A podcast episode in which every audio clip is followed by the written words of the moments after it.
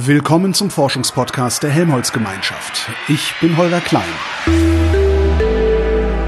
Resonator. Im Juli 2021 gab es eine Hochwasserkatastrophe an der Erft, der Inde, dem Fichtbach und der Wupper in Nordrhein-Westfalen, außerdem an der Aare in Rheinland-Pfalz.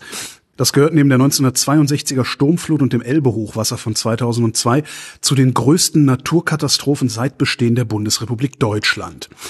Ich treffe Christian Kulicke, der leitet die Arbeitsgruppe Umweltrisiken und Extremereignisse am Department für Stadt- und Umweltsoziologie des Helmholtz-Zentrums für Umweltforschung in Leipzig. Hallo Christian. Hallo Holger. Im Juli 2021 habt ihr ein Konzept erarbeitet, das heißt fünf Prinzipien für klimasichere Kommunen und Städte. Bevor wir da ins Detail gehen, war das ausgelöst durch die Flut oder ist das einer dieser gruseligen Zufälle, dass ihr das parallel sozusagen formuliert habt? Nee, wir haben, das war nicht parallel, es war auch, das war Reaktion. Okay. Auf das Hochwasser. Also wir, ähm, ich saß, so wie viele von uns wahrscheinlich, am, am Bildschirm und konnte es kaum fassen, was da, was da geschah. Und auch ähm, es gab Vermisste, unglaublich viele Menschen, die vermisst wurden zu dieser Zeit. Das war praktisch zwei Tage nach dem Ereignis oder einen Tag nach dem Ereignis, unfassbar viele Tote. Und ähm, ich dachte, es kann nicht sein. Schon wieder so ein Ereignis solchen Ausmaßes, wir wissen es doch eigentlich besser. Und habe angefangen, den Telefonhörer in die Hand zu nehmen, um hab mit Kolleginnen und Kollegen aus ganz Deutschland gesprochen, habe gemeint, wir müssten doch schleunigst uns zu Wort melden. Wir wissen so viel, es ist so viel wieder schiefgegangen. Das war der Anlass, die fünf Prinzipien für klimasichere Kommunen zu schreiben, innerhalb von 24 Stunden. Okay. Du sagst, du konntest das kaum fassen. Also du konntest kaum fassen, dass das überhaupt noch passieren kann im 21. Jahrhundert. Oder anders gefragt, wenn du die Gegenden vorher gesehen hättest, hättest du gewusst, dass das passieren würde, wenn genügend Wasser kommt? Mm, weiß ich nicht. Also ob ich es gewusst hätte, das wäre Spekulation. Mhm. Ich glaube, das würde ich mir nicht anmaßen. Nee, es war eher eine, eine Erschütterung darüber. Ähm, es war ja relativ schnell äh, klar, dass äh, schlecht gewarnt wurde, dass überhaupt nicht gewarnt wurde.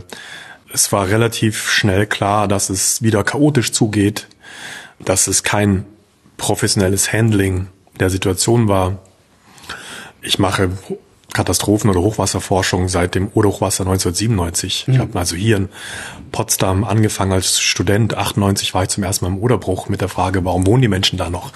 Ja. Und viele von uns, 20, 30 Jahren, also Forschungserfahrung, wir wissen eigentlich in der Forschung, was zu tun ist und die fünf Prinzipien, die wir verfasst haben, äh, das konnten wir auch deshalb so schnell schreiben, weil diese Prinzipien oder das Wissen, das diesen Prinzipien zugrunde liegt, bekannt sind.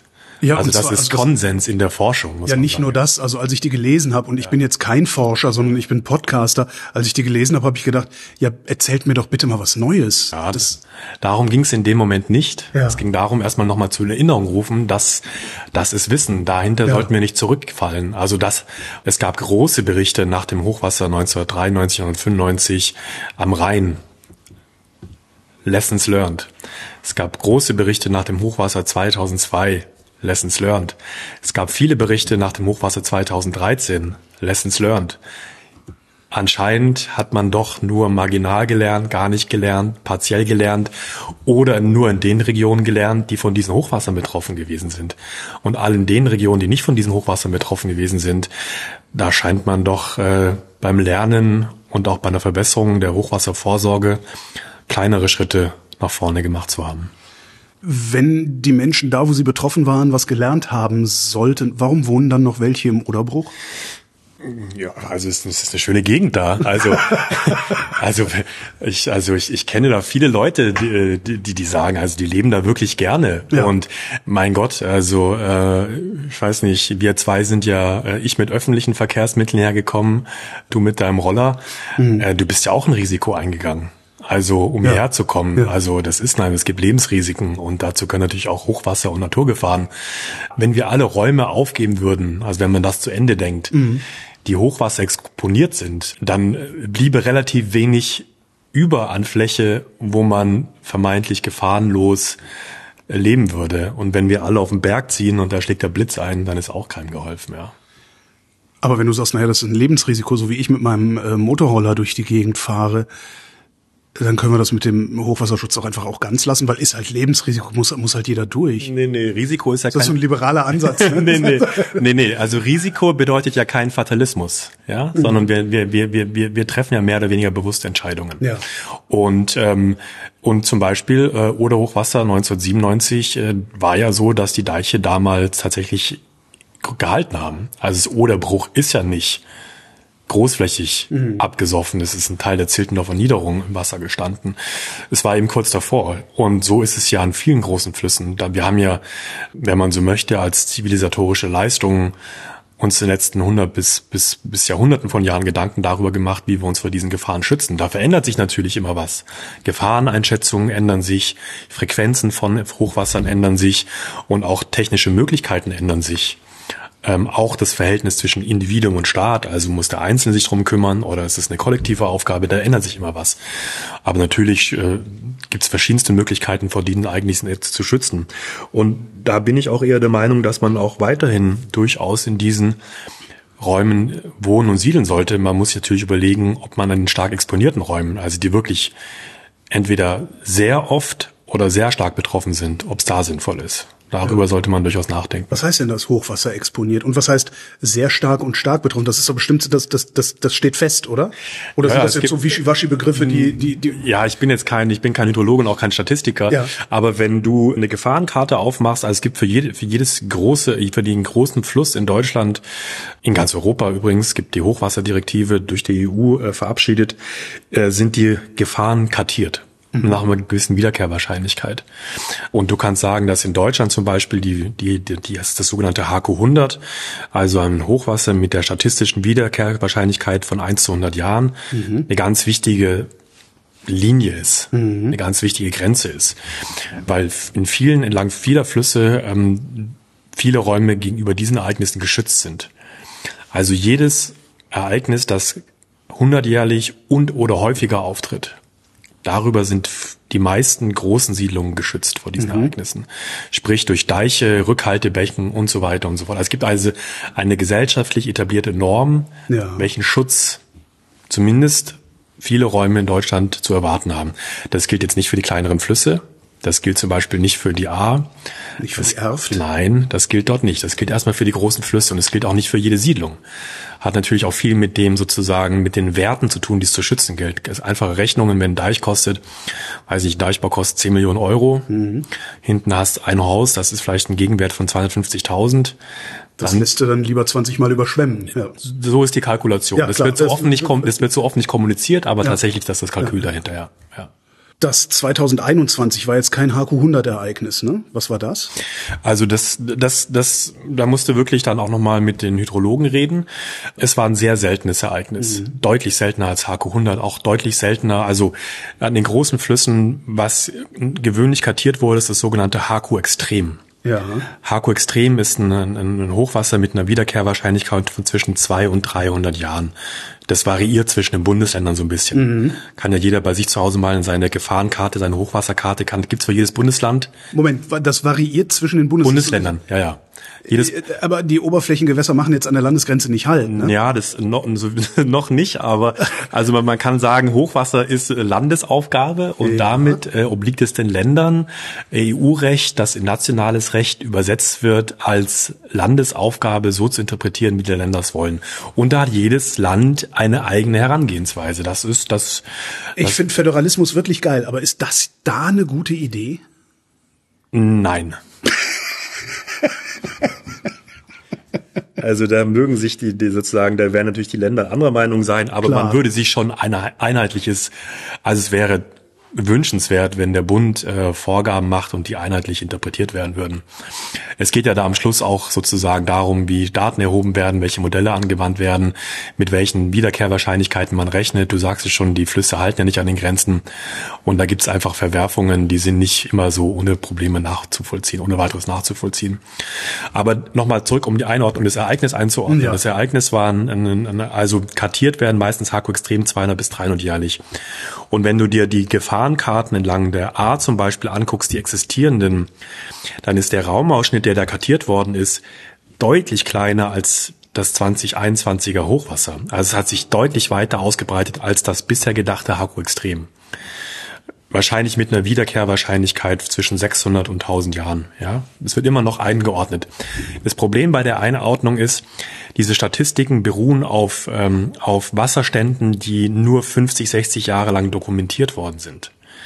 Sprich, du machst eine Aussage über ein Ereignis, über das, über, eine, über einen Ereignishorizont, Ja. über den eigentlich gar keine Abflussdaten vorliegen. Ja. Sprich, du kannst eigentlich mit den normalen statistischen Verfahren dich dem Thema nicht nähern. Das ist also wirklich Bestandteil von Forschung, wie so ein Ereignis einzuordnen ist. Da spielen natürlich auch viele historische Ereignisse eine Rolle. Äh, Da spielen natürlich Archivaufnahmen, historische Wasserstände eine wesentliche Rolle. Aber das ist gerade erst, da kann man sagen, die Forschung, Forschungscommunity ist erst dabei, das einzuordnen. Es gibt erste Veröffentlichungen, erste, erste Präsentationen dazu, aber es ist noch nicht, ist noch nicht Common Sense oder abgeschlossen, dieser Aber Prozess. wie willst du denn auch einmodellieren, dass in den letzten 400 Jahren Bodenverdichtung stattgefunden hat durch Landwirtschaft und sowas? Das ist ja fast nicht, das ist ja fast nicht leistbar. Nee, wir reden nicht von Ursachen, wir reden erstmal nur von Einordnung. Ja, das Ja. natürlich sozusagen, dass jedes Ereignis an sich schwer ist einzuordnen, ist klar. Also es gab im, im 18. Jahrhundert wahrscheinlich ein ähnliches Ereignis. Ich weiß die genaue Jahreszahl nicht mehr, da, da können dir dann die Hydrologen äh, nochmal genaue Auskunft drüber geben. Aber Riesenproblem war ja gerade in der, im, im Ahrtal waren wahrscheinlich mit großer Sicherheit die Brücken. Viele Querverbauungen, im Durchschnitt alle 700 Meter eine Querverbauung Ja. plus viel Totholz aus dem Oberlauf durch, das, durch die trockenen Jahre in den letzten Jahren, viel äh, Campingplätze, Ja. Camper, Busse, viel Material, was in diesen Querverbauungen sich einstaut. Ist wie ein Staudamm. Die Wellen bauen sich auf. Du hast ganz enorme Wasserstände plötzlich und die brechen auf einmal. Also du hast praktisch sehr viel höhere Wasserstände als ohne die Querverbauung und du hast eine sehr viel höhere Dynamik des Wassers als ohne die Verbauung. 1700, ich, sag mal irgendeine Zahl, stimmt nicht, müssen wir noch mal gucken, 1714. Ja. Schreiben wir dann in die Show Notes. Ich, das, guck, guck noch mal bitte Ja. nach, Holger. Ja. Ähm, da ist es im Prinzip, äh, waren lang nicht so viel Querverbauung da. Also kannst du, aber ne- deswegen kannst du diese Ereignisse zwar miteinander vergleichen, aber die Ursache, das Abflussverhalten, die Wasserstände Ja. sind einfach andere. Ja. Ist das überhaupt in den Griff zu kriegen? Weil du musst ja rein theoretisch, musst du sagen, okay, ich habe drei Campingplätze oberhalb dieser einen Brücke. Da stehen im Schnitt äh, 40 Camper in einer Länge von 7,30 Meter und, und Ja. so weiter. Also das, das, Klar. Ist ja, äh, das sind ja Datenpunkte, die kannst du ja gar nicht alle erfassen. Ist Arbeit. ist, ist, ist wirklich viel Arbeit, aber ähm, das ist Bestandteil von Forschung. Also Hydraulik, hydraulische Modellierung. Natürlich brauchst du da, sag ich mal, jeden Hügel, jede Querverbauung, auch die Steilheit des Tales, wie viele Gebäude wo rumstellen, hat hier alles Einfluss auf das Abflussgeschirr. Ja. Ja, klar. Also wenn du es genau wissen möchtest, und wir sollten es besser genau wissen, dann musst du genau an diese Details ran. Und das zeigt auch schon ein bisschen die Schwierigkeit dabei, ja. Entlang der großen Flüsse war man relativ schnell mit der Kartierung der Risiken und der Gefahren. Schwierig, aber im Prinzip beherrschbar. Ja. Für diese kleinen Flusstäler wenig, weniger statistische Daten, sehr viel mehr Dynamik, äh, enge Bebauung, sehr viel mehr sozusagen auch Detailgrad drinne, nicht einfach eine große ausgeräumte Flussfläche. Viel, viel schwieriger. Aber das ist die Aufgabe der Zukunft, sozusagen diese Starkregenereignisse in diesen kleinen Tälern, da gilt es eigentlich jetzt anzusetzen, ja. Und wenn ich dich jetzt frage, wie kommen wir da eigentlich hin, dann sind wir bei den fünf Prinzipien, ne? So. Ja, das ist sozusagen, das war im Prinzip unser Hinweis. Ja. Also ähm, erstens, wie kommt's, dass wir so viel wissen und immer noch solche Ereignisse auftreten von so einem Ausmaß, mit solchen Schäden, mit so vielen Toten, mit so vielen Verletzten, mit so vielen Vermissten? kritische Infrastruktur betroffen. Wir wissen, dass die kritische Infrastruktur lebenswichtig ist für uns als Gesellschaft. Kommunikation, Elektrizität, Stromversorgung, Gas, alles betroffen, Verkehrsadern betroffen. Warum wurde da nicht früher dran gedacht? Warum wurde nicht umgedacht? Warum wurde nicht besser wa- gewarnt, nicht evakuiert? Und dann haben wir angefangen, diese fünf Prinzipien zu formulieren. Frühwarnsysteme verbessern, Bevölkerungsschutz stärken. Gibt's überhaupt Frühwarnsysteme? Also ich habe so eine ganz, ne, so eine, so eine Ja, sehr naive Vorstellung. Ja, ja. Ich schmeiß irgendwo einen Schwimmer hin und wenn der irgendeine bestimmte Höhe übersteigt und der andere Schwimmer auch, geht irgendwo eine rote Lampe an, dann weiß ich, es kommt was. Ja, also im Prinzip so funktioniert's. Ja. Also ist bisschen. Das heißt, eigentlich könnten wir doch sämtliche Oberflächengewässer längst gepflastert haben. Nee, du brauchst mehr Zeit im Vorlauf. Also sozusagen, wenn du, also äh, du hast ja das in Flüsse vielleicht mit einem Vorlauf von 10, 15, 20 Kilometer, wenn du da anfängst mit dem Schwimmer zu, zu operieren mhm. und die Welle hat einigermaßen Speed drauf, dann, dann bist du zu spät dran. Also musst schon noch ein bisschen was. Also hilft schon auch, um tatsächlich auch das zu validieren. Ja. ja? Und wirklich auch valide einzuschätzen, hilft natürlich dann nicht weiter, wenn diese Schwimmer und Pegel, die du hast, irgendwie alle weggeschwemmt werden, mhm. weil sie auf einen, auf ein Hochwasserereignis ausgelegt waren, das sozusagen nicht diesem Ausmaß, ähm, daran wurde nicht gedacht. Aber natürlich ist es an der, an der Verbindung, sage ich mal, wo, wo, wo, wo, wo das deutlich besser werden muss, ist die Verbindung von, sage ich mal, Meteorologie, also klassische Wettervorhersage. Ja. Kennt jeder aus den Nachrichten die Karten, es wird tief lila. Stimmt nie. Manchmal stimmt's. Ist natürlich auch schwer, diese, diese stimmt oft diese, eigentlich. Ja, aber diese, diese kleinen Ereignisse vorherzusagen, ist wahnsinnig ja. schwierig. Ja. ja. es ist ja nicht so, dass das irgendwie, das ist, das ist, das sind die, die sind ja hochdynamisch. So, aber angenommen, man hat es so einigermaßen hm. beherrscht, dann gilt es das mit den, mit der Hydrologie, also mit dem, mit dem Abflussverhalten des Gewässers in der Landschaft zu koppeln. Mhm. Da spielt natürlich Bodenfeuchtigkeit, Vorfeuchte eine Riesenrolle, Versiegelung und so weiter und so fort spielt eine Riesenrolle. Wie schnell bilden sich dann aus diesen, aus den vielen Wassermassen diese großen Abflussmessen, äh, Abflusswellen. Also brauchst dann auch eine Vorstellung der Welle. Und dann brauchst du eine Vorstellung zu den Auswirkungen. Also die Impacts. Wen trifft zuerst? Ja. Wo muss ich anfangen mit evakuieren, wenn ich ein Altenheim habe oder ein Krankenhaus? Ja das Krankenhaus, da brauche ich, um eine Intensivstation zu evakuieren, brauche ich natürlich deutlich länger. Da muss ich deutlich früher eine Information haben. Ich muss aber auch wissen, wo diese Intensivstation ist, ob die gefährdet ist oder nicht. Ich brauche eine Einschätzung, wie groß wird das Ereignis. Dann brauche ich Evakuierungspläne für ganze Straßenzüge, äh, im Ahrtal möglicherweise, in Tälern ähnlich im Ahrtal für ganze Dörfer. Da muss ich wissen, wie, wie evakuiere ich so ein Dorf? Wenn die alle das, den Fluss entlang, an der Straße entlang anfangen, ihre Autos zu packen und da, entlang des Flusses das, das Tal Richtung Flussabfluss verlassen, ja, dann kann man sich das vorstellen, wenn da sozusagen eine Hochwasserwelle wie 2021 auf einen Riesenstau trifft, ja. dann wird's nicht besser. Ja, also ich brauche auch andere Evakuierungsrouten. Und, und das ist alles Frühwarnung und Bevölkerungsschutz. Also sagen wir so. Na, und ich muss ja auch als, als als Bevölkerung, also als Einzelner, ich muss ja auch den Weg kennen, den ich nehmen soll. Also weil ich fange halt an, Ente, Ente zu schreien und lauf panisch im Kreis. Äh, aber ja, niemand hat mir jemals gesagt, lauf in die Richtung. Ja. ja, richtig. Also irgendjemand müsste dich mal vorher an die Hand genommen haben, gesagt, ja. hier Holger, pass auf, das ist deine präferierte Route, ähm, geh da mal lang. Ja. ja, richtig. Also es hat natürlich viel mit Üben zu tun, es hat mit Wissen zu tun und zwar mit mit Handlungswissen. So also es findet nicht statt, oder? Ich habe sowas noch nie erlebt. Nee, gibt's nicht. Also, also kann man jetzt, kann man relativ einfach sagen, äh, gibt's nicht. Die Diskussion beschränkt sich ähm, auf, ähm, ob wir jetzt wieder Sirenen auf die Dächer stellen, äh, von denen wieder keiner weiß, ob die Feuerwehr Mittagspause macht, sage ich mal, wenn dreimal getutet wird oder ob ich mein Haus verlassen samstags muss. um zwölf war Probealarm, glaube ich. Das waren die guten, ja, das war sozusagen, war früher. Und natürlich die sozusagen das, das SMS-System, dass du auf dein Handy nach, auf dein Handy deine Nachricht bekommst. Aber auch dann weißt du nicht, äh, wie wahrscheinlich ist das, betrifft mich das, betrifft mich das nicht. Ich war lange und ich habe mich relativ intensiv befasst, auch mit wie Frühwarnung in der Schweiz, genau im Kanton Bern organisiert ist. Mhm. Äh, da haben diese exponierten Haushalte so eine, äh, so eine, so eine Mappe im Haus. Ja, da, da weiß jeder, wenn der Wasserstand da oben so hoch ist, dann muss ich da hingehen und ich muss ja. an der Tür klopfen, weil die alte Frau oder den alten Herrn, den muss ich mitnehmen. Mhm.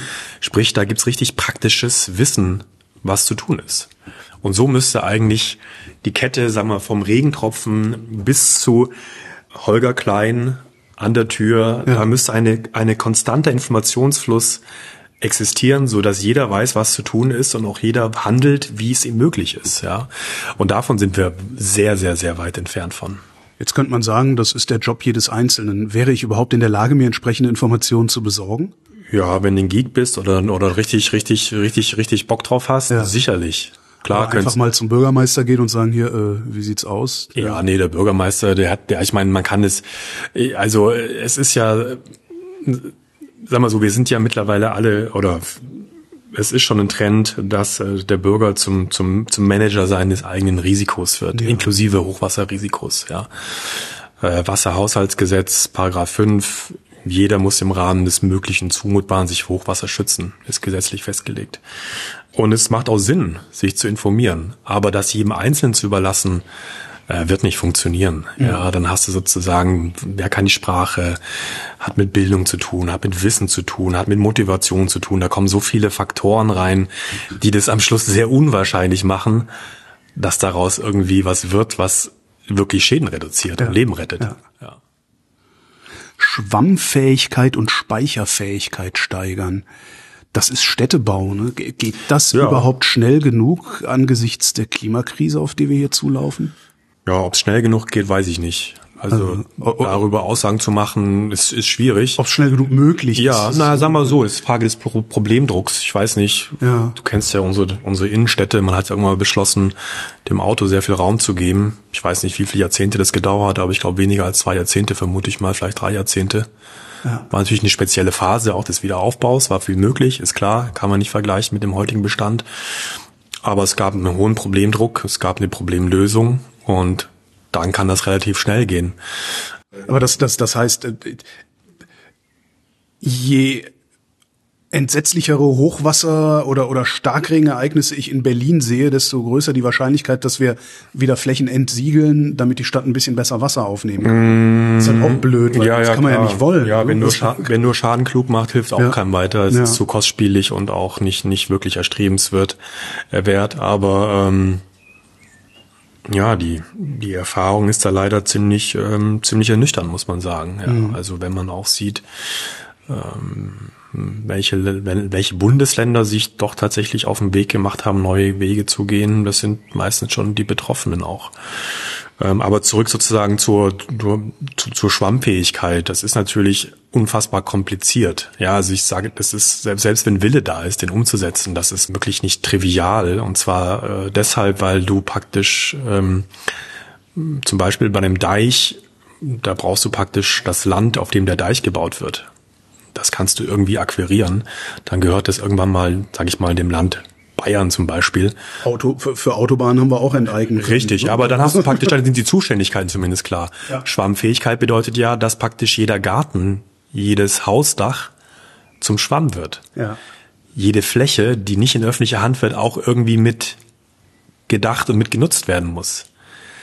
Du kannst es umsetzen, mhm. aber du musst es unterhalten. Ja, du musst sozusagen auch davon ausgehen, dass diese Fläche, die vielleicht mal umgenutzt wird, auch in 20 Jahren noch zur Verfügung steht und auch weiterhin funktionsfähig bleibt. Also sie muss gepflegt werden. Sprich, du hast also ein unglaublich komplexes Gemengelage an öffentlichen Flächen, privaten Flächen.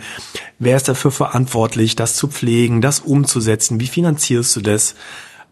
Also wirklich viele, wirklich non-trivial Problems. Ja? ja? Also das ist nicht, da gibt's ich keine. gerade den Begriff Verantwortungsdiffusion im Kopf. Das ist ja dann das nächste Problem dabei auch. Ne? Ja klar, es muss sozusagen, also die Verantwortungsdiffusion, da würde ich noch mal ein bisschen, das würde ich noch ein bisschen anders. Ähm, das finde ich ähm, ist vor allen Dingen in Bereichen dort, wo praktisch die, die sozusagen innerhalb der öffentlichen Verantwortung sich sozusagen verschiedene Sektoren und Ämtern ähm, äh, um die sozusagen um die heiße Kartoffel eben nicht streiten. In Berlin haben wir dafür ein Wort, das heißt Behördenpingpong. Ja, ja, da ist Berlin wahrscheinlich äh, ein gutes Beispiel. Wir fehlen allerdings als, als Leipziger natürlich da die, die erste Handerfahrung. Das ich verstehen. Ja.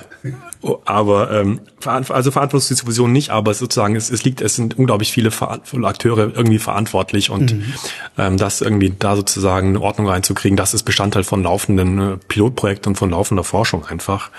Also jenseits dessen, wenn eine Fläche wirklich effektiv ist, sag mal, du kannst einen riesengroßen Stauraum unter einem Park schaffen, der läuft voll, das speichert natürlich wahnsinnig viel Wasser. Ist, da gibt's auch viele sozusagen auf der Steuerungs- und Regulationsseite viele offene Fragen. Nach ein paar Jahren kommt irgendein Politiker und sagt, lass uns doch eine Tiefgarage daraus machen. Ja, das kann passieren. Nutzungen ändern sich, klar. Ja, ja, ja, ja, ja das, das, das ist, das ist ein Risiko, dass man da eingeht. Man muss aber auch hinterher schieben, dass ähm, Ereignisse wie das, was wir jetzt da im Sommer 2021 gesehen haben, durch solche Konzepte nicht zu vermeiden sind. Ja, ja. da muss man auch ganz klar an die Grenzen des Ansatzes denken. Das sind, das sind einfach Wassermassen. Irgendwann sind die Speicher alle voll. Ja. Irgendwann ist die Landschaft voll und dann helfen auch diese Konzepte nichts mehr. Also dann geht's wirklich wieder Richtung Frühwarnung, Evakuierung. Äh, da muss natürlich auch dann im Gebäudebestand Bestand viel gemacht werden. Und bei Schwammfähigkeit von Städten, das ist wichtig, und von Landschaften gilt es eben nicht immer nur an die Stadt selber zu denken, sondern es kann ja auch wahnsinnig viel Wasser im Vorlauf oder im Oberlauf dieser Städte gespeichert und zurückgehalten werden. Mhm. Und da ist es meist leichter, weil die, Nutzungs die Nutzungsverhältnisse da äh, einfacher sind und diese Gebiete auch nicht so intensiv genutzt werden. Ja. Mhm. Wie wird ein Hausdach zum Schwamm? Gründach. Ach so, bepflanzen. Na, einfach schön grün obendrauf, äh, bisschen Humus, hilft auch nicht viel, aber hilft ja, ein bisschen. Kleine Fische stinken auch. Genau, ne? richtig, ja. genau. Also Oberflächen durchlässig lassen, Dächer als Schwämme umfunktionieren, ähm, Rigosole, offene Gebiete, senken, mulden in den Städten. Ähm, das sind viele leider kleine, kleine Maßnahmen, die aber dann kumulativ wirken in mhm. ihrer Gesamtheit. Ja. Klimaprüfung von kritischen Infrastrukturen durchsetzen. Der Hintergrund ist, dass die Infrastrukturen ja, die sind ja die, die stehen ja ein paar Jahre in der Landschaft. Ja, eine Straße, eine Elektromast, eine Elektroleitung, Kommunikationsknoten, den baust ja. du ja nicht für zwei Jahre, den baust du ja für Jahrzehnte. Und viele unserer Infrastrukturen, inklusive Schulen, Krankenhäuser, Kindergärten, sind nach Gesichtspunkten errichtet worden. Ähm, da war Klimawandel, wenn überhaupt, ein absoluter Expertendiskurs ja. oder nicht existent. Ja, ja, ja. ja. Und, und deswegen sozusagen, da verändert sich natürlich was. Ja. Also wir gehen da schon in, wir werden uns da in eine neue Umwelt reinbewegen mit einer neuen Dynamik und veränderten Frequenzen. Wiederkehrwahrscheinlichkeiten von diesen Ereignissen und auch Ereignisse werden stärker werden. Und natürlich ist, steht da die große Frage im Raum, sind diese ganzen Strukturen, die da über einer Landschaft rum sind, diese kritischen Strukturen, also die kritischen Infrastrukturen, die für Gesellschaft lebensnotwendig ja. sind, äh, stehen die da richtig? Und kann man die da stehen lassen? Vor dem Hintergrund äh, der klimatischen Veränderungen, die zu erwarten sind. Deswegen Klimaprüfung, Blick nach vorne. Was mhm. kommt eigentlich auf diese Infrastrukturen zu? Und äh, müsste man da nicht auch Prüfkriterien mit anlegen, jenseits vielleicht von Wirtschaftlichkeit und Funktionsfähigkeit, dass man sagt, ja, was passiert im Jahr 2050? Können wir das da halten? Und das sind normalerweise Infrastrukturen, werden für Planungshorizonte jeweils von 30, 40, 50 Jahren geplant und entwickelt und installiert. Wie erklärst du jetzt jemandem, also dem du eigentlich sagen willst, so pass mal auf, Freundchen, bevor du da ein neues Umspannwerk hinstellst, äh, in 2005 oder, oder in 50 Jahren kann es sein, dass ein HQ100-Ereignis dein Umspannwerk weggeschwemmt hat, stell es mal lieber auf den Hügel da hinten. Dann sagt er, naja, das passiert ja erst in 100 Jahren. Wie erklärst du dem, dass genau das der falsche Ansatz ist? Ja, ja, ja, das ist sozusagen Statistik, ja. Das, das aber das, 100, das 100-jährige kann schon nächstes Jahr auftreten. Ja, aber dann dafür dann die nächsten 100 Jahre nicht, weil es war ja gerade da. Ja, ja, das hat das hat man auch. Das ist immer ein beliebtes Argumentationsmuster nach jedem Hochwasser. Jetzt mhm. haben wir ja praktisch unser 100-jähriges gehabt. Jetzt ist erstmal 1000 Jahre Ruhe oder 100 Jahre Ruhe.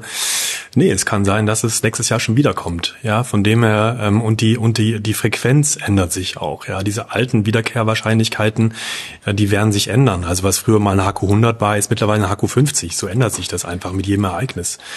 Klar kann man sagen, Infrastrukturbetreiber hat jetzt erstmal Interesse daran, das Ding zu installieren. Die nächsten fünf Jahre muss es laufen und denke ich langfristig. Mhm. Aber es sind ja auch Unternehmen, die dahinter stehen und die haben natürlich schon, denke ich mal, hoffe ich mal. Ähm, und sie haben ja auch praktisch, sie sind ja nicht nur privatwirtschaftlich irgendwie betrieben, sondern sie werden ja auch, ähm, sie haben ja eine wichtige Dienstleistungsfunktion. Also sie, sie, sie, sie sind ja wirklich zentral für die Funktionsfähigkeit von Gesellschaft.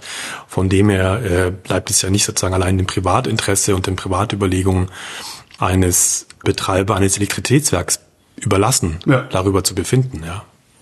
Privates Stichwort für den nächsten Punkt. Klimasicherheit von Gebäuden fördern. Ja, das ist jetzt mein Problem, ne? Da also, bis, da bis jetzt. Was war das eben? Artikel 5, nee, Paragraph 5? Paragraph 5 Wasserhaushaltsgesetz. Ja. Man hat in den letzten Jahren eigentlich sie ist relativ leicht gemacht, sage ich mal, als Gesetzgeber auch und als als auch fand ich finde ich auch in, in verantwortlicher Position erstmal mit sozusagen mit erhobenem Finger Richtung äh, Bürgerinnen und Bürger zu weisen und zu sagen, naja, also ihr müsst jetzt mal aktiv werden ich sage mal ein bisschen salopp formuliert, ihr war lang genug auf der faulen Haut und hat euch ja. nicht, hat euch nicht vor Hochwassern geschützt. Friedensdividende. Jetzt wird Zeit, jetzt seid ihr mit dran, mhm. ihr müsst jetzt auch mit einzahlen, damit sozusagen überhaupt die Schäden runterkommen. Damit gewinnst aber keine Wahl. Naja, das ist schon, mittlerweile hat sich da einiges geändert. Also okay. wir machen dann, wir haben sehr viel Befragung unter Haushalten durchgeführt und man sieht schon in den stark betroffenen Bundesländern eine deutliche Veränderung. Also natürlich haben Hauseigentümerinnen und Hauseigentümer ein Interesse dran, ja wenn sie durch so ein Ereignis durchgegangen sind, dass es beim nächsten Mal äh, geringer ausfällt. Mhm. Und es gibt auch viele technische Maßnahmen und Möglichkeiten, die, die jeder ergreifen kann, die auch jetzt nicht unbedingt kostspielig sein müssen. Ja, es können einfache Sachen sein. Und wenn es nur ist, dass ich weiß, ich habe mein Fotoalbum, was mein Herzensalbum ist, ich weiß, wo es liegt, wenn es ja. eng wird. Oder ähm, ich weiß, wo meine Dokumente, mein Medizinbeutel ist und meine Kreditkarte. Das sind viele Kleinigkeiten, die sozusagen die Gesamtbelastung. Ja. Es geht nicht immer nur ums Ökonomische. Nicht immer nur ans Geld denken in dem Kontext. Ja. Einfach, das weiß ich aus vielen Berichten. Es wiegt eben nicht schwerer als der Verlust von diesen persönlichen Dingen, die einfach nicht mehr wiederherzustellen sind. Mhm. Vieles kann kompensiert werden, wird auch häufig kompensiert über Versicherung oder als eben über öffentliche Zuweisung. Aber auch da kann viel getan werden. Rückstauklappen, äh, Fenster, hochwassersichere Fenster, Türen und so weiter und so fort. Es gibt viele Informationsmöglichkeiten. Es gibt in Sachsen zum Beispiel ein Kompetenzzentrum für Eigenvorsorge. Es gibt in Köln das Hochwasserkompetenzzentrum. Die beraten Hauseigentümer. Es wird nachgefragt. Da verändert sich einiges. Also auf dieser individuellen Ebene hat sich sehr viel getan in den letzten Jahren, würde ich sagen. Mhm. Nicht überall.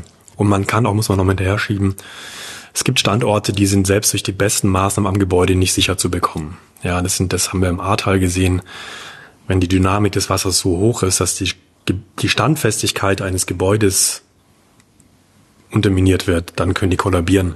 Und dann helfen natürlich auch keine Druck, druckdichten Fenster mehr. Dann ist dann vorbei. Aber damit könnte ich mich als Hausbesitzer ja dann auch arrangieren, dass ich sage, okay, ich bin mir dieses Risikos bewusst, ich weiß immerhin, wo der Fluchtweg ist. Ja, das klar, wäre dann klar. der Workaround sozusagen. Dann. So ist es. So ist es. Es hat was mit Kompetenz zu tun. Ja, Natürlich. Ja. Es hat was mit Naturgefahren, mit, mit Hochwasserkompetenz zu tun. Was muss ich tun? Wie gehe ich um? Äh, das mal Sinn und es total sinnvoll ist, vorher mal durchzuspielen. Ja. Problematisch ist halt, dass das momentan alles mit erhobenem Zeigefinger ja. kommuniziert wird. Und ähm, gibt schon auch jetzt andere Möglichkeiten. Also in Sachsen zum Beispiel vergibt die äh, Sächsische Aufbaubank analog zum KfW-Kredit, also zum Kredit, äh, zur Kreditanstalt für Wiederaufbau, die vergehen es für energieeffizientes Sanieren. In Sachsen kann man sich als Hauseigentümer sein Hochwasser angepasstes Sanieren und bauen. Mhm. Öffentlich äh, finanzieren lassen. Ja, also gibt's einen, gibt's einen Anreiz für. Ja. Und äh, das finde ich auch richtig, weil man eben viele Räume nicht schützen kann. Mhm. Ja, und was, was, was bietest du den Leuten an, außer den erhobenen Zeigefingern? Das wird nicht reichen langfristig. Ja. Da muss man schon ein bisschen kreativer werden. Und da gibt's auch jetzt Veränderungen, also auf Bundesebene jetzt, wenn man sich den Koalitionsvertrag zum Beispiel mal anguckt, da steht auch drinne, dass man das jetzt bisschen wirkungsorientierter, würde ich mal sagen, angehen möchte. ja. ja. Letzter Punkt, Punkt 5. Und ich habe den Verdacht, als wäre genau da die Sollbruchstelle für die ganze Geschichte. Gestaltungs- und Durchsetzungswille ist ebenso notwendig wie Kooperation und Solidarität wo ist es am schlimmsten? Also weil das ist, das sind so viele Sollbruchstellen. Also Wille, Gestaltungs- und Durchsetzungswille äh, ist was, was ich nur sehr schwer finde im, im Alltag. Ich finde Kooperation und Solidarität noch viel schwerer. Ich habe oft das Gefühl, dass Solidarität für die Menschen bedeutet, dass andere ihnen etwas schulden. Ähm, wie knackst du das? Also wenn du das Ding nicht in den Griff kriegst, kannst du die anderen doch komplett vergessen. Ja, dann muss ich erstmal ein bisschen schweigen. Ja, da habe ich kein, also das, das ist, das ist natürlich das, das, der, der, wie du sagst, das ist der, das ist das eigentlich entscheidende Feld. Ja. Und ähm, ja, da gibt's, ähm, da gibt's leider keine, kein Kochrezept. Sind wir wahrscheinlich wieder an dem Punkt, dass man erst aus Schaden klug wird. Ja, sicherlich, aber auch immer nur kurzfristig. Ja, ja, ja, ja, ja. ja. Also ich glaube tatsächlich ähm, auch da wieder. Ähm, ein Beispiel aus einem anderen Land, der Schweiz, ähm, auch in, in, im Kanton Bern. Die haben wirklich viele, finde ich, gute und tolle Sachen gemacht. Und man fragt sich ja, warum haben die das gemacht? Ja. Wie kommt es eigentlich? dass ausgerechnet die das gemacht Ja, haben. hast du aber nicht. können? Ich, nee, als nicht, also monokausal, aber ich glaube mal, ein relevanter Punkt, zumindest wurde mir das immer wieder von den Akteuren berichtet, mit denen ich da gespro gesprochen habe, ist ähm, die Versicherung. Ja. In der Schweiz ist die Versicherung nicht, ähm, die haben so eine sogenannte auch sozusagen so eine, eine kollektive Versicherung. Also da werden sozusagen zahlt jeder Hauseigentümer in, in eine kollektive Versicherung ein und dann ist man gegen alle Naturgefahren abgesichert. Das haben wir nicht, ne? Da haben wir vor fünf Jahren oder sowas schon eine Sendung drüber gemacht. Ja, ne? genau, genau. Das ist sozusagen bei uns ja immer noch, äh, machst du das als Hauseigentümer selbst. Ja. Und du kannst dann, sage ich mal, bei irgendeinem Versicherungsunternehmen kannst du deine Versicherungspolice gegenüber diesen Starkregenereignissen abschließen. Aber ähm, die haben natürlich, diese Unternehmen haben erstmal andere Interessen. Ja. Die sind natürlich ihren Shareholdern verpflichtet und ihre Gewinn, ihrem Gewinn verpflichtet. In der Schweiz ist das ein bisschen anders. Da hat sozusagen die Versicherungswirtschaft ist dann ein wesentlicher Treiber bei vielen Innovationen, weil die Interesse daran haben, sozusagen den Gesamtschaden runterzubekommen Ja. und wissen, dass diese vielen kleinen Maßnahmen dafür notwendig sind, damit das insgesamt runtergeht, ja. Und ähm, die, die, die haben viele kluge Dinge auf den Weg gebracht und auch durchsetzen können. Jetzt kann man natürlich erstmal fragen, wer hat in Deutschland eigentlich Interesse dran? Also irgendwas zu verändern und durchzusetzen. Und so müsste man sich diesem Thema nähern. Diesen Akteur müsste man finden Ja. oder man müsste ihn sich kreieren. Ja. Das ist jetzt sozusagen eine sehr allgemeine Antwort. Natürlich Ja, ja, aber ich kann mir jede Menge Akteure vorstellen, beziehungsweise jede Menge Kreation von solchen Akteuren vorstellen. Also du, im Grunde musst du nur das eine entsprechende Gesetz erlassen, dann wird sich der Akteur schon irgendwo finden. Genau. Also das, Also das- sicherlich, also sicherlich, aber das hat, das hat, wie du schon sagst, das ist sozusagen, wenn man jetzt das große, das ist das große Rad, ja. Ja, genau. Und es geht hier nicht um klein, klein, klein, um nochmal, sag ich mal, Verfahrensvorschriften zu verfeinern oder Schutz zu optimieren. Da geht es eigentlich wirklich um die große Frage, ja, wer, wie, wie, welche gesellschaftliche Gruppe, welcher Akteur hat eigentlich wirklich Interesse daran, die Situation dahin zu verbessern, dass die Schäden weniger werden. Ja. Ja, natürlich gibt's viele gute Beispiele und rührige Menschen. Ja, das muss man auch immer wieder sagen. Also wenn man sich, bin ja auch schon, macht das schon ein bisschen länger, habe mit vielen Leuten gesprochen.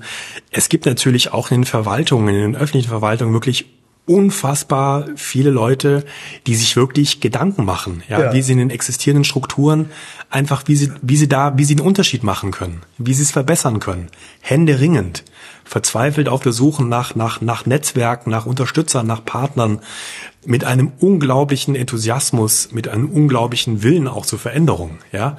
Aber immer in den bestehenden, vorhandenen Abläufen, Prozessen. Das ist natürlich ermüdend, ja. Immer im Honig, sozusagen. Werdet ihr denn, es klang gerade schon so an, ich, werdet ihr von den maßgeblichen Stellen gehört? Anscheinend ja, ne? Ja, wir sind schon, also das muss man schon sagen. Ähm, jetzt, ich weiß nicht genau, wen du meinst mit wir. Na, Forschung, Forscher Forschung, und ja, ja. Wird die Wissenschaft gehört? Ja. Oder seid ihr so die einsamen Rufer in der Wüste? Nein, wir sind nicht Rufer in der Wüste und natürlich haben wir auch, wir führen viele Gespräche auch mit Leuten, die, die um Rat bitten, die um Unterstützung bitten, die auch mal um einen Hinweis bitten und wir haben natürlich auch, da wir unabhängig sind, auch einfach manchmal zumindest ein gewisses Gewicht. Eher selten, aber ist ja auch okay. Ja, wir sind ja auch nicht gewählt. Ja. Am Schluss ist Politik gewählt und Politik muss gestalten wollen, Verwaltung muss umsetzen und wir können sozusagen unabhängig Hinweise geben, wir können Evidenzen generieren, wir können unseren Theorien und Methoden folgen und nach bestem Wissen und Gewissen Ratschläge geben. Aber die Arbeitsteilung muss da immer klar bleiben. Ja. Damit wären wir dann bei dem Projekt, deswegen ich überhaupt äh, gekommen bin, und zwar bei CAR. Das ist ein Akronym für Klimaanpassung, Hochwasser, äh, Resilienz. Und das soll machen die, Zitat, wissenschaftliche Begleitung der Wiederaufbauprozesse nach der Flutkatastrophe. Wie genau begleitet man sowas? Ja, Das das, ist interdisziplinär. ja, das ist, das ist, das ist, das ist erstmal keine einfache Frage, wie man sowas begleitet, weil das natürlich unfassbar vielschichtig ist, Ja. unfassbar kompliziert. Ja. Ist aber auch irgendwie was Neues. Also man muss mal sagen, jetzt wenn man sich echt nochmal einen Schritt zurücktreten, mhm. äh, im, im, im Umgang mit Hochwasser spielt eigentlich der Wiederaufbau auch in Forschung und auch beim Management die geringste Rolle. Ja. Ist eigentlich der Aspekt, über den wir am wenigsten wissen. Normalerweise bedeutet Wiederaufbau, wie das Wort schon sagt, okay, ich baue einfach so auf, wie es mhm. vorher war und dann wird alles gut. Das ist eben mittlerweile, stellt man aber fest, wir reproduzieren ja damit die Probleme, die eigentlich dann zu diesen unfassbar großen Konsequenzen haben. Ja, also das ist praktisch die Reproduktion. Ja, ich baue mein Haus wieder auf, aber niemand hat mir gesagt, wie ich die Fenster vielleicht anders Richtig. Okay. Also das, du hast das ja. gleiche Problem einfach nur beim nächsten Hochwasser. Bist ja. wieder back to back to square one. Ja, ja. ja, ja. Und ähm, das ist eigentlich jetzt der Versuch, und das muss man auch sagen, ist das ist wirklich auch ein Modellprojekt. Das gab es vorher noch nicht. Das wurde, das, das Hochwasser ist im Juli geschehen. K hat im im September, im Oktober angefangen. Also es ist eine, eine Gruppe von 13 oder 15 Institutionen aus ganz Deutschland, mhm. Praxis, mhm. Forschung, ähm, Verbund. Und wir konnten selbst als, als Forschende sagen, wie wir eigentlich versuchen wollen, diesen Wiederaufbau zu begleiten. Das ist ein Angebot von uns, ja. ja. Und haben da so ein paar Schwerpunkte gebildet, von denen wir denken, dass sie relevant sind. Mhm. Der erste Schwerpunkt ist, sagen wir mal, sagen wir mal, alles, was mit Wasserbau, mit dem, mit dem Management des Wassers an sich zu tun hat. Das geht los, ähm, Verbesser von Modellen. Äh, wir hatten uns ja vorhin darüber unterhalten, die Hochwasserwiederkehrwahrscheinlichkeit wird sich verändern, beziehungsweise wie ordnet sich so ein Ereignis eigentlich ein?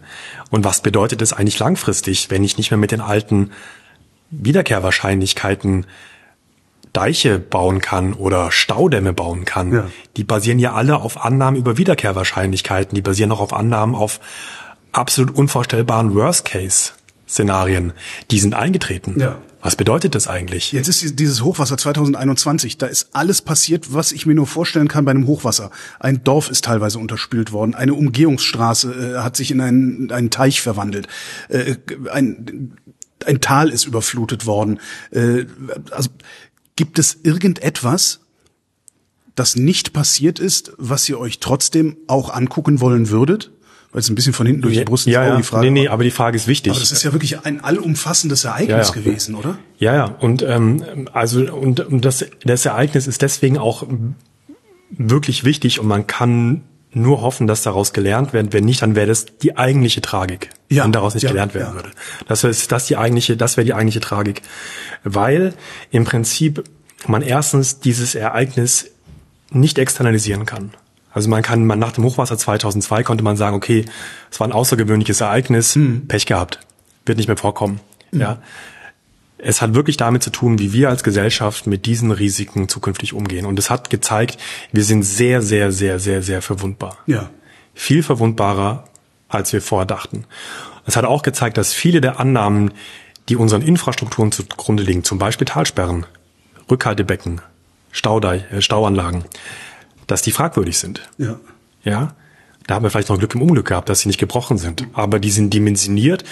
Bisher dachte man immer, die Ingenieure dachten immer, die sind dimensiert auf das absolute Worst-Case-Ereignis. Das wird niemals eintreten. Mhm. Also die, diese die Ereignisse, sind, die sind so dimensioniert, dass sie immer halten. Stellt sich raus, nein. Tatsächlich, tatsächlich, ja. Und, und, und das sind Sachen, da kannst du sozusagen, das, ist, das sind Sachen, die sind, die sind von unmittelbarer, also Antwort darauf zu finden, auf diese Fragen sind von unmittelbarem praktischer Relevanz. Ja. Weil diese Dinger müssen neu dimensioniert werden, die müssen neu gebaut werden. Und natürlich ähm, braucht es da ist da Forschungsinput wichtig. Ich sage nicht, dass wir eine entscheidende Rolle spielen oder eine Rolle spielen, aber das ist eine Aufgabe von Forschung, genau sich mit diesen Fragen, mit diesen Grundsatz, Grundlagenfragen zu befassen, ja. Und, und das ist in K zum Beispiel ein Thema, ja. Wenn du dir die Karten anguckst, ähm, es kann jeder mal googeln, gibt's vielleicht auch sogar schon online, Karten im Ahrtal, was bisher das, das sozusagen, was man bisher dachte, was das Haku extrem wäre, ja. und da mal neben eine Karte zu legen, was das, das tatsächliche Ausmaß des Hochwassers gewesen ist. Das sind, da sind Welten dazwischen. Mhm. Ja, was bedeutet das denn für die Raumentwicklung, für die Siedlungsentwicklung, für die ganze Raumplanung? Ja, wo lasse ich Gebäude zu? Wo muss ich vielleicht Nutzung zurücknehmen? Sprich, das hat auch viel mit der, mit der Raumnutzung, mit der Raumgestaltung, mit der Beplanung von, von, von Siedlungsflächen, von hochwasserexponierten Flächen. Auch da stellen sich viele neue Fragen, die man nicht jetzt einfach abtun kann als, hm. ja, Elfenbeinturm. Ja, Nein, ja. das wird unmittelbar relevant sein für die Zukunft und zwar auch für die für die die die Lebensfähigkeit von diesen von diesen Regionen. Da kann man natürlich sagen, okay, lass mal erstmal die Forschung jetzt warten mal, bis die sich organisiert haben. Das dauert dann fünf bis zehn Jahre. K ist da anders. Also das ist das ist ein anderer Ansatz, als wir sofort versuchen zu verstehen, was die Probleme sind mhm. und während wieder aufgebaut wird, versuchen zu verstehen, wie dieser Aufbau von vonstatten geht, aber was auch langfristig für Instrumente und für Ansätze gebraucht werden, um diese, um diesen Gefahren gerecht zu werden. Ja. Aber seid ihr da nicht dann eigentlich schon ein bisschen spät dran, weil der Wiederaufbau läuft seit einem das Jahr schon und der läuft ja auch nicht, also das ist ja total erratisch, vermute ich mal, was da passiert. Jeder baut halt sein Haus jetzt schnell wieder auf. Äh. Ja, ist, ist tatsächlich so. Man kann, ist auch nicht die Rolle von Forschung jetzt sozusagen, wäre völlig vermessen, wenn wir, wenn wir Leuten, die betroffen sind, sagen, hey, halt die Baustelle an. Wir gucken jetzt erstmal. Ja, ja, also das ist das ist das ist Leben. Also das das gehört geht, ihr, geht ihr dann dahin und klingelt an der Tür und sagt, warum hast du es genau so wieder gebaut? Oder mm, auch ist, auch ja. auch ja tatsächlich machen. Das interessiert uns natürlich. Ja, ja warum warum machst du es? Und es gibt ja auch andere Leute, die ziehen weg. Ja. Should I stay or should I go? Ja, ja wird tausendfach gestellt die Frage. Bleiben oder gehen? Und wenn ich bleibe, wie, wie baue ich's? Ja. Woher weiß ich eigentlich, wie ich es besser machen muss? Wer, wer hilft mir eigentlich? Und also da machen wir, da haben wir so eine Mischung. Ja, also wir machen, wir gucken uns sozusagen den, den ganzen wasserwirtschaftlichen, also Hydrologie, Hydraulik, auch die Querverbauungen, die Brückenproblematik, das gucken wir uns genauer an. Wir kommen auch zu Einschätzungen in Pilotregionen, das ist in Nord Nordrhein-Westfalen und Rheinland-Pfalz, äh, zu Einschätzungen, wie wirksam dann Maßnahmen im Oberlauf werden, wenn man also im Oberlauf die Retentionsflächen vergrößert und Rückhaltebächen schafft. Was hilft es weiter unten den Kommunen? Äh, es gibt konkretes Beratungsangebot an Hauseigentümerinnen. Es gibt vom Hochwasserkompetenzzentrum in Köln ein Mobil, das fährt durch die Kommunen und ja. bietet Beratung an. Da kann man sich als Hauseigentümer am Sonntagmorgen auf den Marktplatz stellen und kann sich dann informieren. Wir machen Befragungen, wir wollen wissen, was sind die psychologischen, die sozialpsychologischen Folgen, die gesundheitlichen Folgen. Wir sprechen vielen mit Entscheidern, was sind die Überlegungen, die Entscheidungen mit einfließen, welche Strukturen fördern den Wiederaufbau, den guten Wiederaufbau, den hochwasserangepassten Wiederaufbau, welche Strukturen sind wieder hinderlich, um aus diesem Wiederaufbauprozess auch, also einerseits ums wirklich versuchen, so gut wir es können. Da sind wir begrenzt, da muss man immer ehrlich sein, als Forschung ist Forschung mhm. und nicht Verwaltung und nicht Planung und nicht Brücken bauen. Ja. Es ist Forschung. So gut wir gehen, so gut wir können, versuchen wir dort, wo, wir, wo es gefragt wird, unser Wissen in Wiederaufbauprozesse einzuspeisen. Dafür versuchen wir gerade, da muss man erstmal verstehen, wo man, wie man da überhaupt unterstützen kann. Ja. Ist ja wahnsinnig, wie du sagst, ist ein erratischer Prozess. Mhm. Ständig am Emergieren, ständig am Verändern, mhm. ständig am, am, am Brodeln, am Wachsen. Ja, du musst erstmal verstehen, wo, wo gehen wir hin? Wen unterstützen wir? Welche Art von Wissen braucht er? Welche, welche Art, von, Art, von, Fragen stellt Richtig. Ihr? Also, ihr müsst ja auch wahrscheinlich einen ganz neuen Fragenkatalog entwickeln. Ja, wir hören erstmal zu. Ja. Viel zuhören. Ja. Also kannst du jetzt nicht mit den, weiß ich nicht, irgendwie mit psychologischen oder soziologischen Standardfragebögen dahin gehen. Kannst, der findet keiner lustig. Ja. ja. Antwort Doch, wir beide jetzt. Ja, ja, ja. Nee, das ist sozusagen ja. klar. Da muss schon wissen, also das ist, das ist wichtig. Sind wir aber auch äh, erfahren, also ja. alle, die da mitmachen, machen das schon seit Jahrzehnten. Das ist tatsächlich auch, ähm, das sind alles wirklich gestandene Forscherinnen und Forscherpersönlichkeiten. Wir arbeiten mit den Landkreisen vor Ort zusammen, mit den Hochwasserpatenschaften vor Ort. Also gibt es einen sehr engen Austausch und darüber versuchen wir zu verstehen, äh, welche Fragen gestellt. Und wir, aber natürlich ist auch wichtig, dass wir äh, da beobachten, drauf gucken und sagen, naja, welche Fragen werden eigentlich nicht bestellt? Welche Themen werden eigentlich nicht thematisiert? Ja, es gibt ja auch viele Themen, wo wir als Forscher denken, Du hast vorher die fünf Prinzipien angesprochen, wo wir denken, ja, es müsste aber eigentlich wichtig sein, dass no ihr drüber redet. Warum macht ihr das eigentlich nicht? Ja. Hast du einen Verdacht, welche Fragen sowas sein könnten? Sag mal so, die, das Hochwasser 2021 ähm, wurde und wird auch überlagert von Fragen der Verantwortung. Also ja. das ist ja eigentlich, ähm, wer ist eigentlich verantwortlich dafür, dass es jetzt so fürchterlich, fürchterlich viele Tote, Verletzte und hohe Schäden gab. Und ähm, das ist natürlich eine sehr politisch sehr aufgeladene Diskussion. Mhm. Und ähm, der stellt sich auch keiner gerne. Mhm. Es gibt auch keine Kultur des Aufarbeitens. Ist natürlich eigentlich essentiell. Ja. eine Art Falldiagnose. Ja. Ja, was ist schiefgelaufen? Warum ist es schiefgelaufen? Was kann man beim nächsten Mal besser machen? Ähm, das ist natürlich in, in, in der Politik immer direkt auch eine Schuldzuweisung. Richtig, ja, geht sofort mit, mit Schuldzuweisung, mit, mit, mit, mit, mit, mit, mit einem Sündenbock ausmachen, der dann sozusagen in die Wüste gejagt wird. Und das, das macht es, das macht es bisschen schwerer, ähm, auch ein paar Themen aufzuarbeiten. Und sicherlich ähm, ist das eine, das große Thema ist natürlich Warnung, Frühwarnung, Bevölkerungsschutz. Was ist da schiefgelaufen? Was muss da besser laufen in Zukunft? Das ist ja sehr stark politisch auch überlagert worden, derzeit immer noch. Und das zweite ist natürlich, und das ist aber eigentlich, was ist, was sozusagen muss sich auch an Strukturen ändern. Wir hatten es vorher ja so mal angesprochen. Also, dass, dass, dass Planungsprozesse besser laufen, dass, dass Infrastrukturen besser und klimasicherer mhm. geplant werden.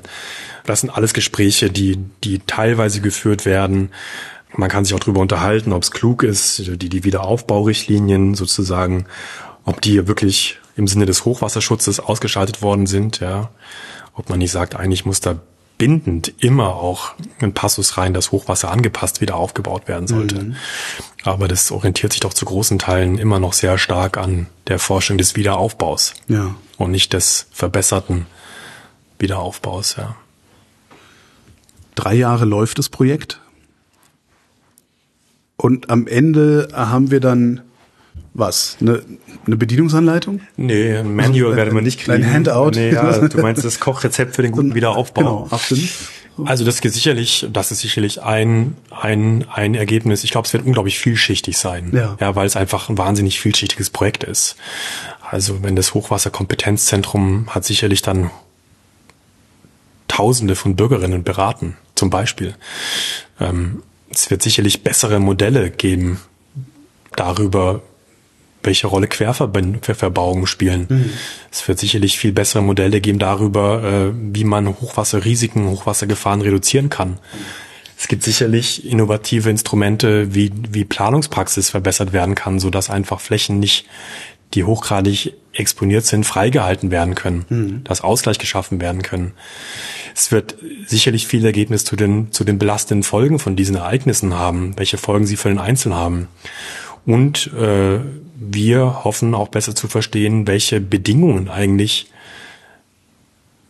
einen besseren, da klimasicheren Wiederaufbau befördern und welche Bedingungen das eher behindern. Und das sind schon wichtige Erkenntnisse auch für die Zukunft, ja, weil wie gesagt, der Wiederaufbau eigentlich der Aspekt ist, der am wenigsten systematisch auch irgendwie behandelt wird. Also die ganzen Strukturen, die den Wiederaufbau organisieren, die wachsen während des Wiederaufbaus. Ja. Da gibt's keinen, ja, beim, beim, wenn du sag mal so Sandsäcke, Feuerwehreinsatz, ja. da weiß jeder, was er zu tun hat. Äh, bei, bei einem Warnsystem weißt du im Prinzip zumindest, wie es idealerweise aussehen sollte. Irgendwo steht eine Telefonkette auf dem Zettel. Richtig, ja, richtig, genau, ja. ja. Gibt's beim Wiederaufbau alles gar nicht. Ja, gibt's es völlig eine, ein, hängt natürlich auch von diesem, von diesem Ausmaß dieses Ereignisses ab wo fängst du überhaupt an? Mit was fängst du an, wieder aufzubauen? Wie gehst du mit Fach, Fachkräftemangel um? Ja. Die ganzen Verwaltungen, die müssen Personal einstellen in Größenordnungen, um diesen Wust an Anträgen, diesen Wust an Planungsprozessen, die auf sie zukommen, gerecht zu werden. Wo kriegst du Personal hin? Wie gehst du damit um, dass diese, diese ganzen Aufgaben in Landesverantwortung, in Landkreisverantwortung, in kommunale Verantwortung, in private Verantwortung fallen? Verantwortungsdiffusion an allen Enden und Ecken wirklich viele, viele, viele, viele offene Fragen. Da wird es da wird's am Schluss kein Kochrezept von uns geben. Mhm. Aber zumindest kann man Hinweise geben. Also wenn man das bisschen verbessern möchte, dann sollte man schon mal ein paar Punkte mit angehen. Und die gilt es auch im Vorhinein vorzudenken, weil der nächste Wiederaufbau kommt bestimmt. Ja, es wird nicht das letzte Ereignis diesen Ausmaßes gewesen sein. Denkst du, drei Jahre reichen dafür? Nee, natürlich brauchen wir zehn Jahre. Aber wir haben erstmal nur drei Jahre Geld gekriegt. Wir wollen uns nicht beschweren, ist doch besser als nix. In spätestens drei Jahren reden wir nochmal. Christian Kulicke, vielen Dank. Ja, ich bedanke mich.